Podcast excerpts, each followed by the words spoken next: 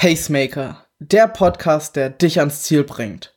Hallo und herzlich willkommen zur dritten Episode der Rubrik Kurz und Schmerzhaft. Wir reden heute direkt aus Berlin über die Finals, über die Bundesliga. Und ihr merkt es schon, hier ist nur der Mo von shuro.de, der Max, der hat leider äh, ja keine Zeit aktuell für uns, der ist so fokussiert in seinen Sachen und wird dann äh, mit uns über die olympische Qualifikation dann wieder sprechen im August. Aber ich habe mir Verstärkung besorgt, denn wir sind schon in Berlin, ich habe es gerade gesagt, und mit mir sind zwei Athleten des Reaka Triathlon Team TUS Griesheim mit dabei. Einmal der Fabian Reuter. Und? Die Friederike Willoughby. Ja, und ich freue mich, äh, dass wir jetzt einmal einsteigen in das Bundesliga-Format. Äh, was bedeutet das überhaupt? Was ist die Bundesliga? Fabian, wie muss man sich das denn vorstellen? In der Fußball-Bundesliga kennt jeder, wie das abläuft, aber wie läuft das denn im Triathlon ab? Ja, in der ersten Triathlon-Bundesliga ist es im Endeffekt in gewissen Bereichen vergleichbar mit dem Fußball. Wir haben 16 Vereine bei den Herren, die gegeneinander antreten. Nur, dass wir nicht x verschiedene Spieltage haben, sondern letztlich nur vier Spieltage, vier entscheidende Wettkämpfe, wo alle Vereine zusammenkommen. Und äh, da muss man dann liefern. Und äh, Frederike, wie läuft denn so ein äh, ja, Wettkampf ab? Wie muss man sich das dann vorstellen? Naja, es ist Triathlon, es ist Schwimmen, Radfahren, Laufen. Der Unterschied in der Bundesliga zu den meisten äh, Triathlons ist eben, dass Windschattenfahren erlaubt ist. Dafür ist es auch eine sehr kurze Distanz, die Formel 1 des Triathlons. Länger als eine Stunde dauert der Wettkampf nicht. Ähm, ja, das Tempo ist sehr hoch. Es sind Profis auch aus den Weltserien am Start. Genau. Ja, und jetzt äh, blicken wir mal direkt drauf. Also bei den Frauen haben wir insgesamt vier Athletinnen, die starten. Äh, drei kommen davon in die Wertung. Und bei den Männern sind es äh, fünf, die starten und vier kommen in die Wertung. Warum startet man dann mit einer Person mehr? Was ist da, warum, warum macht man sowas? Ja, das ist quasi der Backup. Ne? Im Idealfall hat man seine vier schnellen Männer oder drei schnellen Frauen, die möglichst weit vorne in den Ergebnislisten reindonnern. Äh, es kann beim Triathlon allerdings viel dazwischen kommen, schlechte Tagesform, äh, man scheidet schon beim Schwimmen aus, man hat einen Reifenplatzer, Platten beim Radfahren und dann heißt es halt, der, äh, die vierte Frau oder der fünfte Mann muss äh, ja, um die Platzierung kämpfen und dann eben mit reinrutschen. Aber es ist trotzdem möglich, auch zum Beispiel nur mit drei äh, Leuten zu starten. Fritzi, da hast du Erfahrung auch schon diese Saison gemacht, äh, beispielsweise in Düsseldorf oder im äh, Kraichgau. Ähm, da ist dann schon ein gewisser Druck da, oder? Man muss eben ins Ziel kommen. Wenn man nicht ins Ziel kommt, äh, egal wie gut die anderen waren, man wird nicht gewertet. Ja.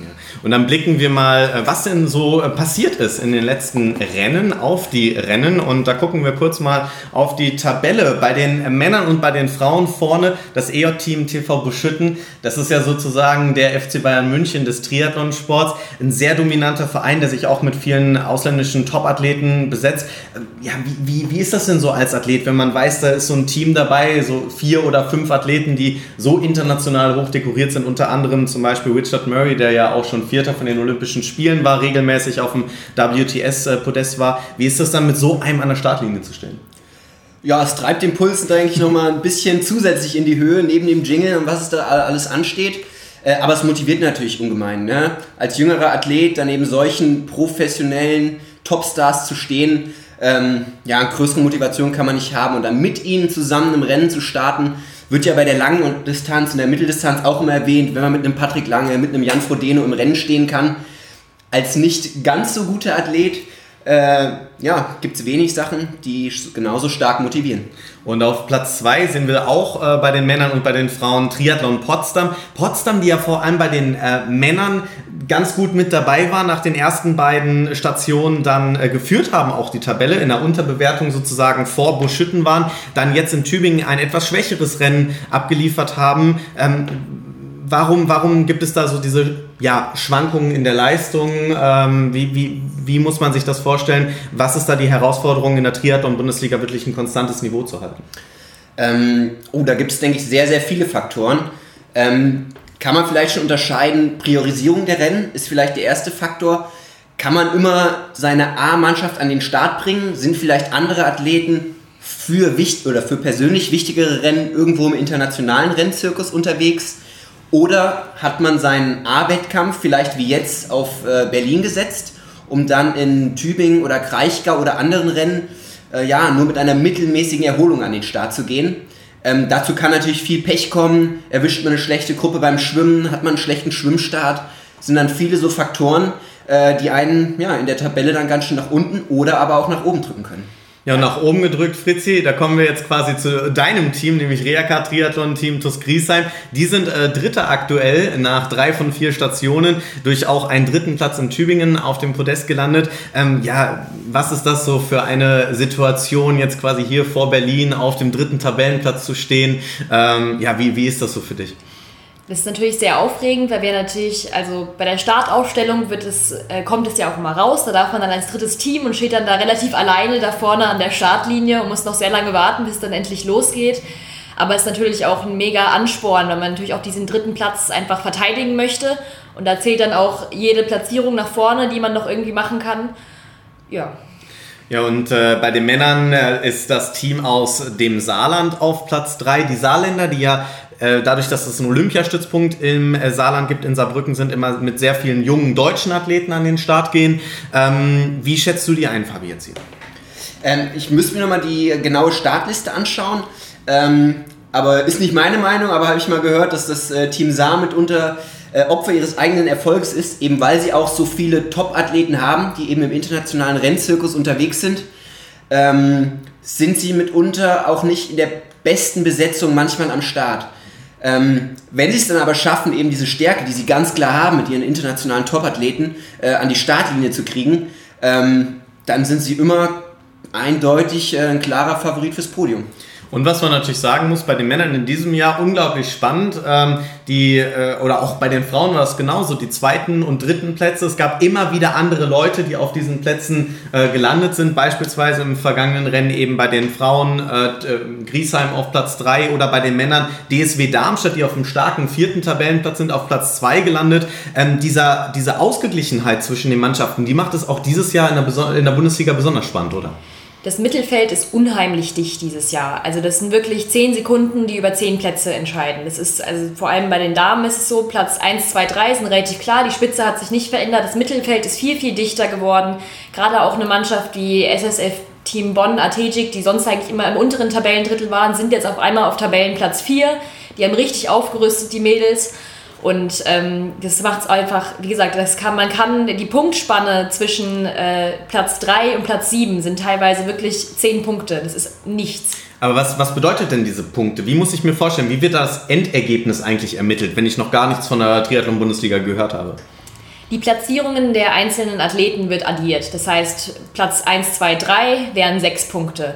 Platz 10, 12 und 13 wären dann eben 35 Punkte. Und wie wird das dann als Teamergebnis gegeben? Also wie viele Punkte kann man insgesamt gewinnen als Team an einem Tag? 20. und dann geht es runter, 19, 18, 17 du, und dann. Du meinst eben die ja. Platzziffern, glaube ich, genau. mit der Addition. Ja. ja. Genau. Und die Punkte ja. gehen dann eben nach Resultat in der Mannschaft. Genau. Und äh, ja, also dementsprechend ist es sehr, sehr spannend. Also wie gesagt, bei den Männern Platz 4 der Triathlon-Team DSW Darmstadt mit 44 Punkten, danach Münster auch mit 44 Punkten, Griesheim dann auf Platz 6 mit 41 Punkten, ein Punkt vor Köln mit 7 Punkten. Also Fabi, da ist auf jeden Fall noch was drin, oder? Ja, wir haben auf jeden Fall positiven Druck. Äh, Eustress nennt man das, glaube ich. Und äh, nee, wir, wir sind so gut in der Tabelle momentan, wie wir noch nie waren. Äh, beim letzten Rennen in Tübingen leider ziemliches Pech gehabt in vielen Bereichen, äh, aber wir stehen wirklich richtig, richtig gut in der, der Tabelle und ähm, ja, eine höhere Motivation neben den anderen Top-Athleten, glaube ich, äh, können wir gar nicht haben, als diesen Platz mal zumindest äh, verteidigen zu wollen. Und bei den Frauen ist es auch unglaublich spannend. Wir haben mit äh, Bonn eben 48 Punkte, Griesheim auf Platz 3 49 Punkte, dann Köln auf Platz 5 mit 45 Punkten. München auf 6 mit 44 und dahinter dann der Aufsteiger vom DSW Darmstadt mit 43 Punkten. Also auch dort zeigt man, wie eng eben das ganze Feld ist. Und die Entscheidung fällt eben hier in Berlin. Am Samstag ist das Rennen der Frauen um 10.15 Uhr geht's los, übertragen in der ARD und da wollen wir doch mal auf die äh, Meldeliste gucken, Fritzi, zusammen. Ähm, die Meldeliste, da haben wir natürlich ganz vorne von Buschütten, äh, ja, Rachel Klammer, eine Athletin aus den Niederlanden, die schon in der WTS erfolgreich war, hat ja Abu Dhabi im vergangenen Jahr gewonnen. Ähm, dann Caroline Pohle, die ja auch in Hamburg in der WTS ein tolles Rennen gezeigt hat, in Tübingen ja auch. Ja, welche, welche Namen sind für dich noch äh, dort ganz vorne anzusehen? Natürlich auch zu erwähnen ist immer Laura Lindmann, die für Potsdam startet. Die ist auch schon 2016 Olympia gestartet. Die hat, äh, ist sehr erfolgreich in der WTS, ist letztes Jahr Vierte geworden im Grand Final in der WTS. Dann ähm, die Emmy Chaharian startet auch, soweit ich das sehe. Genau, die hat das letzte Rennen in Tübingen gewonnen, ist eine unheimlich starke Läuferin. Lena Meissner, eine starke Nachwuchsathletin, die auch in der WTS jetzt anfängt. Bianca Bogen, die wie die Caroline Pohle auch als Schwimmerin gewechselt ist zum Triathlon, ähm, die auch schon sehr starke Rennen abgeliefert hat. Ja, dann aus deutscher Sicht muss man natürlich auch noch die Annika Koch erwähnen, die für uns startet, die jetzt ihren äh, den letzten Europacup gewonnen hat und auch im Weltcup ähm, auch gute Platzierungen schon gemacht hat.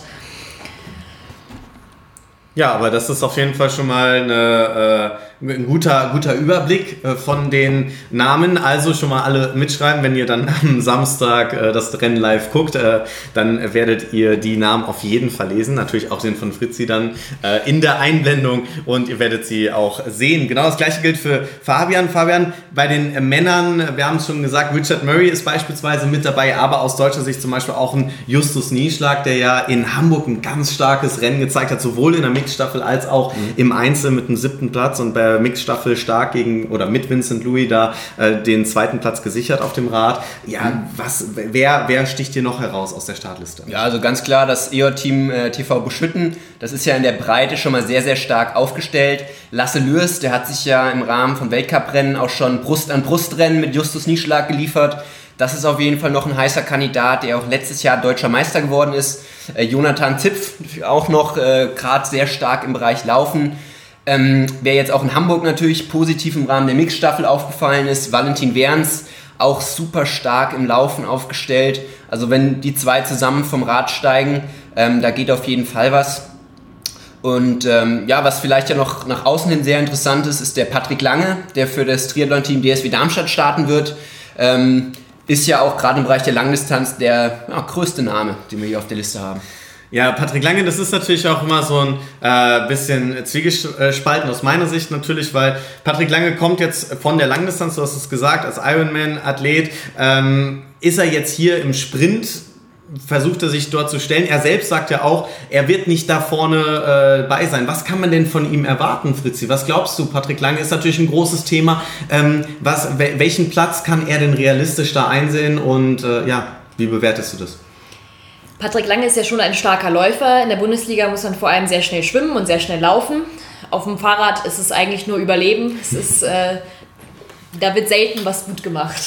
ja, man kann aber auch viel verlieren. Man kann viel verlieren, aber ja, ich denke, beim Patrick kommt es eben darauf an, ob er eben diese Geschwindigkeit hat. Also das kann von Platz 15 bis Platz 55 alles werden, je nachdem eben in welcher Gruppe er aus dem Wasser kommt und äh, wie schnell er eben fünf Kilometer laufen kann. Dass er einen schnellen Marathon laufen kann, das wissen wir alle. Wie schnell er noch fünf Kilometer laufen kann, das weiß er selbst wahrscheinlich auch nicht so genau. Hm. Es ist auf jeden Fall sehr interessant, natürlich auch aus äh, medialer Sicht und natürlich auch aus der Sicht der Deutschen Triathlon Union, einen Patrick Lange hier eben mitzunehmen in dieses Rennen mit rein. Wir werden sehen, was äh, da passiert und wie das Ganze sich ja, hier darstellt in Berlin. Ähm, das wird auf jeden Fall spannend sein und ich bin da, bin da auch äh, schon, ja, gespannt, gespannt was, was, da, was er uns zeigen wird. Wer bei den Männern vielleicht noch erwähnenswert ist, wer jetzt hier nicht in der Bundesliga-Startliste steht, ist der Jonas Schomburg.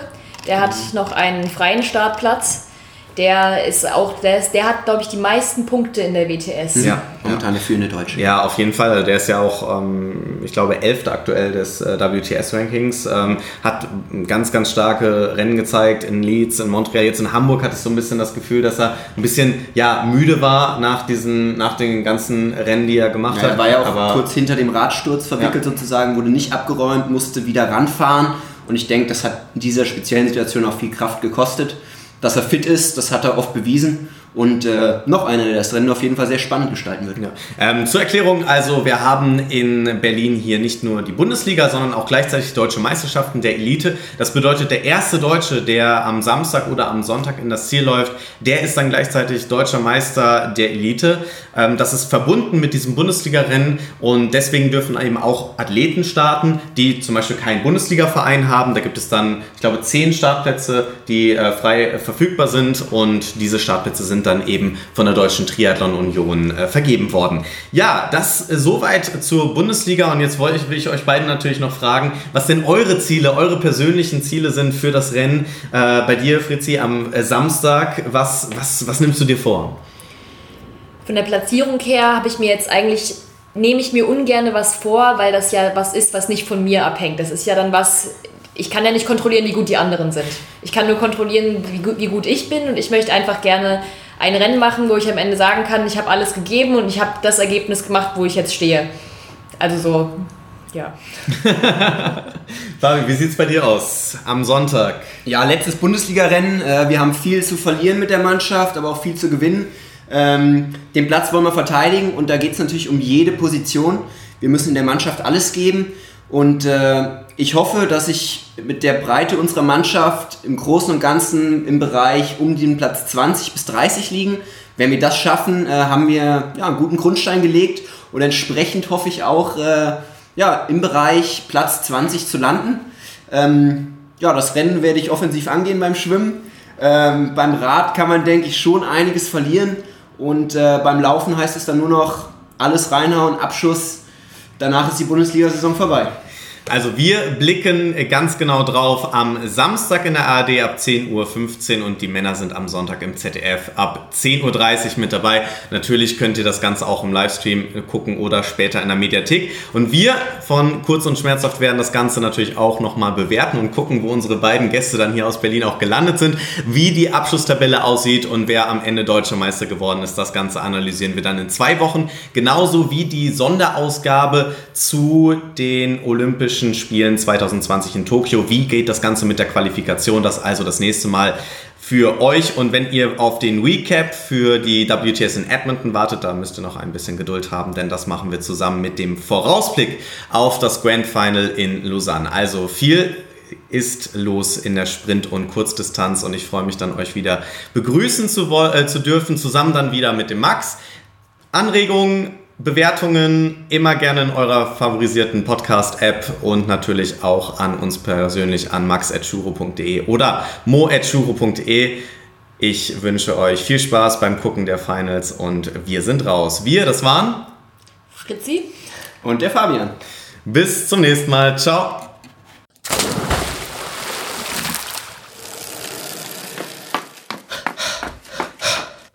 Pacemaker der Podcast, der dich ans Ziel bringt.